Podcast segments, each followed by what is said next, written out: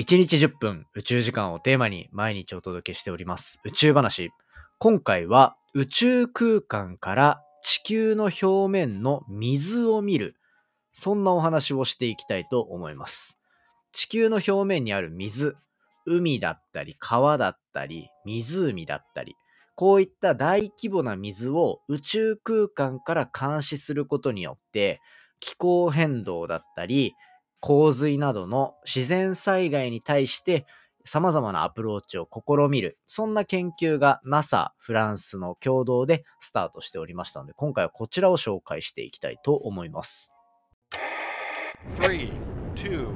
one. Ignition. Space to a black hole. Japan. 佐々木亮の宇宙話。2023年2月20日、始まりました佐々木亮の宇宙話。このチャンネルでは1日10分宇宙時間をテーマに天文学で博士号を取得した専門家の亮が毎日最新の宇宙トピックをお届けしております。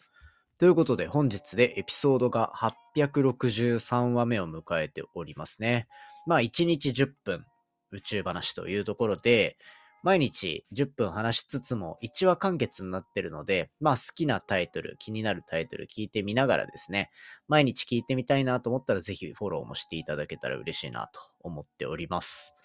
ということで、今回紹介していくのは、宇宙空間から地球の表面の水を観測する人工衛星。こちらがですね、国内、日本国内であんまり注目されてないなと思って、今回はこちらを紹介していこうという、そんな回になっております。で、今回紹介するのは、これ、SWOT、SWOT、SWOT ですね。英語名で、フルネームで言うと、だいたい人工衛星ってこういうの略称になってるんですよ。正式名称は、Surface Water and Ocean Topography、ん？トポグラフィーか。トポグラフィーっていうところで、SWOT っていうのを、こう、頭文字を取って、SWOT というような感じで、なんかね、特殊機動部隊みたいな雰囲気を漂わせている、そんな名前になってますが、こちら、NASA とフランスの宇宙研究センター、国立宇宙研究センターと、えっ、と、あとはカナダとイギリスとっていうところが、まあ、関わって打ち上げた人工衛星になってます。で、これか、先月？先々月か。12月に打ち上がった。まあ、なので2022年のうちに打ち上がったっていうところになっていて、どんなものを見ようとしているのかっていうと、これは地球表面にある水。水を見ていこうっていう、そういう研究です。水ですね。まあ、海だったりとか、川だったりとか、あとは湖っていうところが研究の対象になっていて、で、それらを観測して何に役立てようかっていうところなんですけど、こういう地球の表面で見える水を観測することで、まあ、単純に現状の把握、そして地球温暖化への影響、まあ地球の環境への影響ですね。それと、えっと、災害への対策っていうような、まあここの3つが大きく影響するかなというふうに思ってます。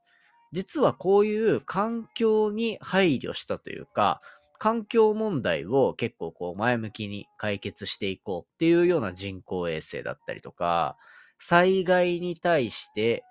対策していこうっていうような人工衛星だったり、こう宇宙空間から何か監視する、データを取得するっていうところは、結構いろんな角度からやられてるんですよね。で、今回 NASA が打ち上げたのはこの水、地球の表面の水を見るっていうところですね。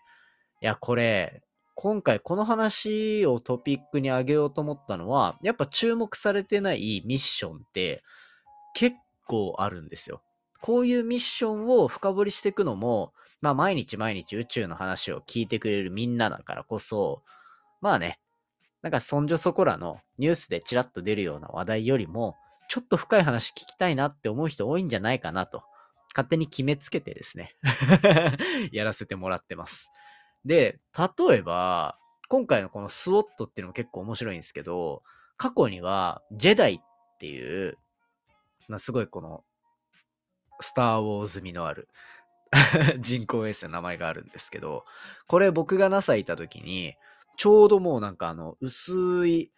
パーテーションみたいなのを挟んで、向こう側に、このジェダイって呼ばれる、地球の表面の木とか森とかっていうようなのを観測するような、そんな研究チームがいたりして、まあ、結構なんか、けどこれ日本語でのニュースってあんま見たことないなって思った時があったぐらい。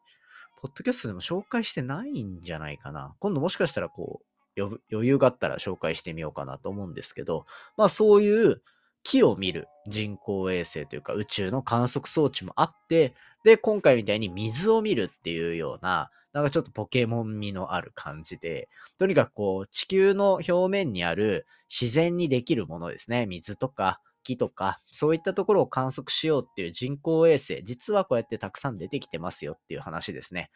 で、今回、こう、NASA が打ち上げたスウォットって呼ばれるこの人工衛星。どのぐらいの感じで何を見るのかっていうところで言うと、まあ、地球の周りをぐるぐるぐるぐる回るんですよ。で、地球の周りぐるぐる回って、基本的にはこうカメラがオンになりながら、地表をずっとこう観測し続けてると。で、そうすると、だいたい21日ぐらいっていうのをかけて、地球の表面っていうのをきれいに観測しきることができるらしいんですね。具体的には、これ、南、南緯、北緯、南緯ってあるじゃないですか。緯度、経度の緯度ですね。北緯78度から南緯78度までっていうような、まあ比較的大きい部分っていうのを、まあ大体21日ぐらいあれば、こうカバーできるっていうような、そういうイメージらしいんですよ。で、これで地球の表面の水を見ていこうっていう研究になっていて、これなんかどういう水を見ていくのか。まあまず海とかはもう明らかにあるからわかるじゃないですか。で、今回、こう NASA のページの英文いろいろ見ていたら、なんかまあ面白いなと思った項目がいくつかあって、まあ単純にこう、まず湖を見たいと。湖。世界中の95%以上の湖と川っていうところを見ていこうっていうのが方針として上がってたんですね。地球上の95%の湖と川ってすごいなと思って、で、どんぐらいなんだろうと思ったら、えっ、ー、と、湖に関しては、ラージアさん、えっ、ー、と、62,500スクエアメーターなので、えっ、ー、と、平方メートルですね。62,500平方メートル以上。どんぐらいだよって話だよな。の、えっ、と、湖だったり。まあ、比較的大きいと思うんですよね。で、だったりとか、川。川は、リバーが wider than えっ、ー、と、100メートル。100メートル以上の幅のある川。日本に100メートル以上の幅の川って結構限られると思うんですけど、まあでも、地球全体で見たら、こう川、登録されてる川の個数に対して、まあ、でかい川見ていけば大体95%以上になるのかなっ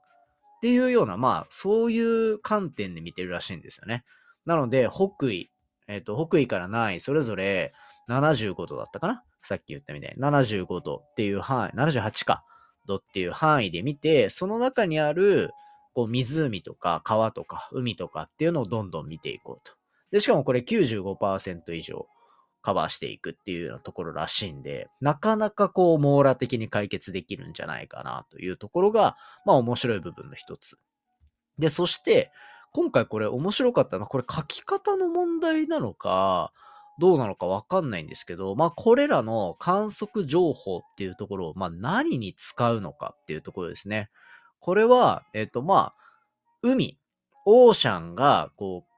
気候変動にインフルエンスしている、だから影響を与える、つまり気候変動に与える影響を見ていきたいというふうになってるんですね。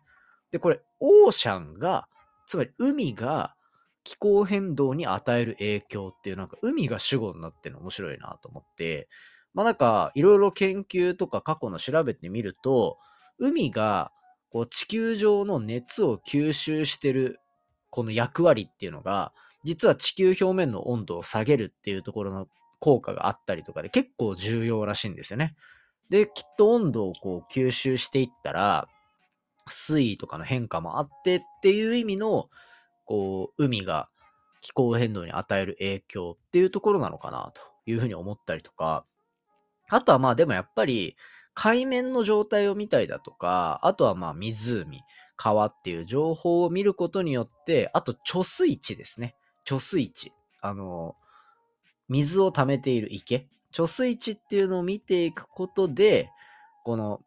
まあ、地球温暖化に与える影響っていうところもしっかりと把握していこうっていうところが書かれておりました。まあ、そこに加えて自然、こう、自然災害ですね。特に洪水だったりとかっていうところを見ていこうっていうのが、こう方針として上がっていたので、まあこれらなかなか面白いこう流れなのかなと思って今回紹介させていただいてるっていう感じです。なので実は NASA とフランスの宇宙局っていうところ、宇宙、国立宇宙研究センターっていうところは、これまでに結構こう30年ぐらいのコラボレーションをやっていて、こういうなんか水とかを、えっ、と、海面のレベルとかを見るような研究っていうのは1992年とかに行ってたりするみたいなところで、結構長い連携の歴史があるみたいなんですよ。まあ、こういう歴史に基づいて、今回新たなミッション生まれたっていうのはなかなか面白い部分かなと思ってるので、まあね、ちゃんと研究成果として出てくる部分があったり、プレスリリース出てきてたら、がっつり紹介していこうかなと思ってるので、このスウォット、宇宙から水見てるぞっていう、そういう研究、ちらっと頭の中に残しといてくれたら嬉しいです。そんな感じで今回の本題は以上にしておこうと思っておりましてですね、簡単に近況報告しようと思うんですけど、あ、そう、ツイッターであの指摘もらって、2回前のポッドキャストの時に、あの、あれですよ、Spotify の、何でしたっけ、東一気に本題じゃなくなったところで こう口が詰まるんですけど、Spotify のあの Q&A コーナー、僕毎回、こう、ちゃんと投票箱みたいなのを設定して、みんなからの感想をもらったり、質問とかもらったりして、結構楽しく使ってたんですよ。そうしたら、なくなっちゃって、いや、なんかこれ別にあの、なんだ、いきなりなくなったんですよ。この公開のこう設定の画面あるんですけど、アンカーっていうアプリ使ってて、そこの表面でこういろいろやって、最後こう投票箱みたいなの作って終わりって感じにしてるんですよね。で、エピソードの最後にも、あの、ハッシュタグの宇宙話または Spotify の Q&A コーナーからって言ってたら、僕がめちゃめちゃ使ってるその Q&A コーナーなくなっちゃったんですよね。悲しい。マジで悲しい。いや、なので、みんなからこう、レビューとかもらうのどうしようかなと思ったら、今のところやっぱツイッターがいいのかなと思ってるんで、ぜひですね、あの、ツイッターの方から、いろいろこう、コメントだったりとか、レビューとか、レビューというか、面白かったよ、みたいなコメントくれるとですね、あの、継続に非常に励みになると。もう、Spotify の表面からはそういう情報を得られなくなってしまったので、まあ、悲しいけどしょうがないですね。多分僕しか使ってなかったんでしょうね。いや、そんなことはないですよ。あの、使ってる番組何個か見たことあるし、あれだったんですけど、こういうのたまにあるんですよ。なんか、ポッドキャストについてとかではなくて、一回、あの、大学の近くにローソンあって、まあそこでよくこう買い物とかしてたんですよね。で、あの、一時期コンビニのドーナツめっちゃ流行ったじゃないですか。コンビニのドーナツ流行った時に、僕、そのローソンでドーナツめちゃめちゃ買ってたんですよ。研究しながらドーナツ作ってコーヒー飲むのめっちゃ好きだったんで、ド ね、ドーナツめっちゃ買ってたんですけど、なんかもう、あ、うちのお店でもうドーナツ置くのやめちゃいました、みたいなタイミングがいきなり来て、はみたいな。で、なんかもう毎日毎日来るから、僕、店員さんともなんか、あ、どうも、みたいな。道だったら、ああ、みたいな感じになるんで、え、ドーナツなくなっちゃったんすか？つったら、ああ、お客さんしかほぼ買ってなかったんですよね、みたいな。僕しか買ってないみたいな。いや、そんなことはないはずなんですけど、でも限られた個数ぐらいしか売れないらしくて、すいません、みたいな。いや、マジで悲しかった。なんかその気持ちをめっちゃ思い出しました。あの当時、ローソンからドーナツがなくなって、最寄りのコンビニでドーナツを買ってたのが僕だけ、ほぼ僕だけで、それのドーナツの消費が悪すぎて、ドーナツを置かなくなったのと、今回のこう Q&A コーナーボックスがなくされたのは結構同じ感覚で悲しくなっております。なので、僕のこの悲しい気持ちと皆さんのレビューの宛先はツイッターで お願いします。ツイッターのハッシュタグ宇宙話つけてね、つぶやいていただけたらもう速攻で反応式にしに行きますんで、ぜひよろしくお願いいたします。ということで、今回のお話は以上にしておこうかなと思います。今回の話も面白いなと思ったら、お手元の Spotify アプリでフォロー、フォローボタンの下にある星マークですね。こちらからレビューいただけたら嬉しいです。番組の感想や宇宙に関する質問については、Twitter のハッシュタグ宇宙話、または Spotify の Q&A コーナー、あ、ねえんだ、ごめん、ごめんなさい、ごめんなさい。Twitter の、Twitter でハッシュタグ宇宙話でつけてつぶやいていただけたら嬉しいです。習慣って怖いですね。まあこれからちゃんと間違えて言わないように気をつけながら配信していきたいと思いますので、明日もよろしくお願いします。それではまた明日お会いしましょう。さようなら。